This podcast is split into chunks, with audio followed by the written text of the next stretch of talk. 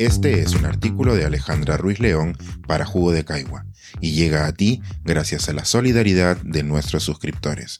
Si aún no estás suscrito, puedes hacerlo en www.jugodecaigua.pe. El no saber también es una ciencia.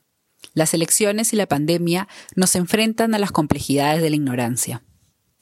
Las elecciones en Perú me han colocado en una situación que realmente me molesta, la completa ignorancia. Hoy, a medianoche del domingo, me reconozco como un ignorante de lo que va a pasar en la noche.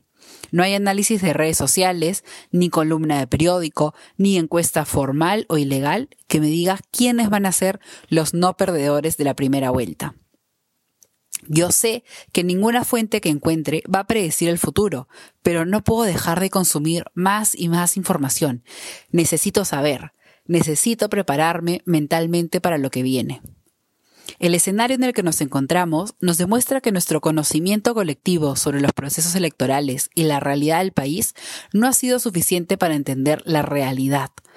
Nuestra ansia de conocimiento se topa con una barrera, la cabina electoral, Vemos a otras personas votar, pero no vemos sus votos, y así los veamos, por el momento no sabemos lo que otros están pensando, ni con qué convicción están votando.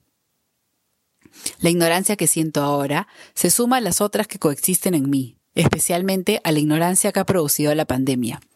Desconocer todos los detalles sobre el coronavirus nos ha llevado a un constante estado de incertidumbre, a la cual se suma ahora el futuro de nuestro país. Para entender las características de la ignorancia, viremos a la ciencia que la estudia, la antología. Los precursores de esta disciplina, Robert Proctor y Londa Schingberg, acuñaron este término para referirse a la ignorancia no como la ausencia de conocimiento, sino como un resultado de las fricciones culturales y políticas.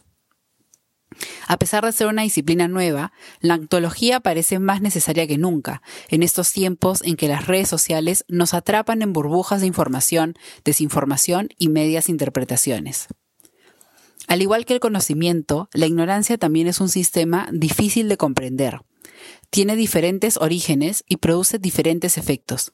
Con frecuencia vemos a la ignorancia como un resultado de la falta de educación, los divulgadores científicos somos especialmente culpables de replicar este concepto cuando decimos que a la gente no le gusta la ciencia porque se la explicaron mal en el colegio, cuando en realidad existen cientos de razones por las cuales la gente decide ignorar a la ciencia, como la falta de conexión con la misma o el propio elitismo académico. Pero la ignorancia no siempre es un vacío que se llena con nuevo conocimiento.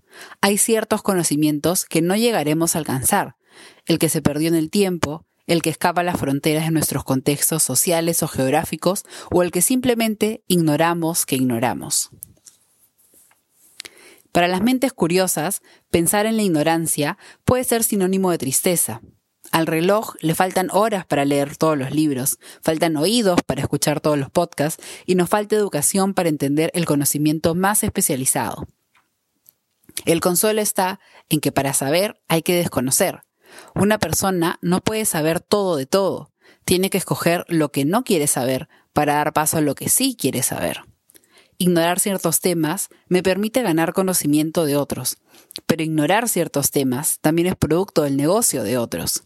Saber es poder, dicen, pero saber producir la ignorancia también es poder. Recordemos el mundo pre-coronavirus. Nadie se hubiera beneficiado esparciendo mentiras sobre un organismo que solo era de conocimiento de quienes lo estudiaban.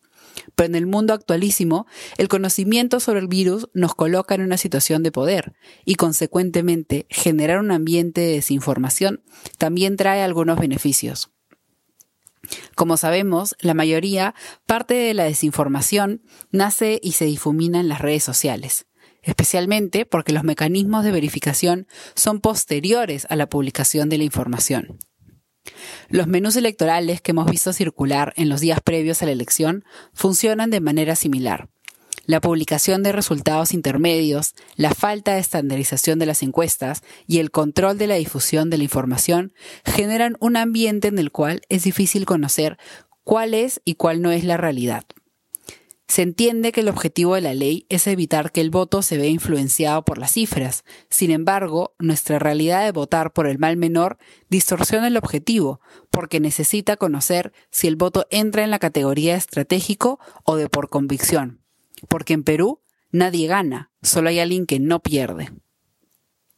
Otro ejemplo del poder de conocimiento en el ámbito electoral viene de quienes ya sabían lo que iba a ocurrir.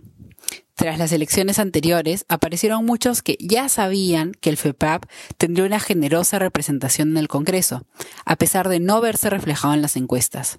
Muchos sí lo sabían, pero otros solo dicen que lo sabían. A unos días de las recientes elecciones, volvimos a estar en una situación similar con el ascenso de Pedro Castillo. Los que ya sabían, o dicen que ya sabían, nos repiten que el Perú no es Twitter, que Perú no es Lima, y tienen razón porque desde Lima o desde afuera desconocemos todo el Perú. Y esto no es una casualidad, es la producción y la reproducción de nuestra propia ignorancia. En este encuentro cara a cara con la ignorancia nos ha llevado a preguntarnos, ¿por qué estamos como estamos? Y también sus variantes. ¿Por qué no hay oxígeno? ¿Por qué no hay Kamasusi? ¿Por qué vivimos de salir y marchar en noviembre? Estas preguntas que nos hacemos con enfado también vienen con miedo, como dice Robert Proctor, la ignorancia es un tipo de miedo o el miedo es un tipo de ignorancia. Cuando se pregunta es porque se quiere saber, aunque se tenga miedo a las respuestas. Y tiene razón. Dentro de unas horas cruzaré el umbral de la ignorancia y conoceré los resultados de las elecciones. La ignorancia desaparecerá, pero quedará el miedo. Este es un artículo de Alejandra Ruiz León para Jugo de Caigua y llega a ti gracias a la solidaridad de nuestros suscriptores. Si aún no estás suscrito, puedes hacerlo en www.jugodecaigua.pe.